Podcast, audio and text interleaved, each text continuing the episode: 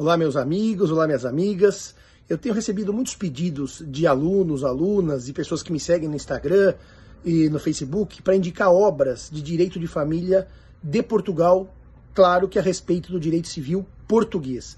Eu tenho a grata satisfação de dizer para vocês que recebi agora uma obra do professor Guilherme de Oliveira, que é da cidade de Coimbra, professor daquela universidade, e que, no meu sentir, é uma das boas obras para consulta do direito de família. O professor Guilherme de Oliveira é um jurista e um pensador de primeira categoria, é um sujeito que pensou o direito de família à frente do seu tempo, e, portanto, eu vivamente queria recomendar aos senhores e senhoras, se tiverem interesse em estudar o tema, aqui está a obra, Manual de Direito da Família, Guilherme de Oliveira, de Coimbra. É uma obra completa, é uma obra que dá os primeiros passos para que vocês compreendam o direito de família em Portugal e que possam, eventualmente, depois, por meio dessa obra, fazer uma comparação entre o direito civil brasileiro e o direito civil português. É uma bela obra, eu recomendo a leitura. Português fácil, escorreito e de boa profundidade teórica. Abraço a todos e até a próxima.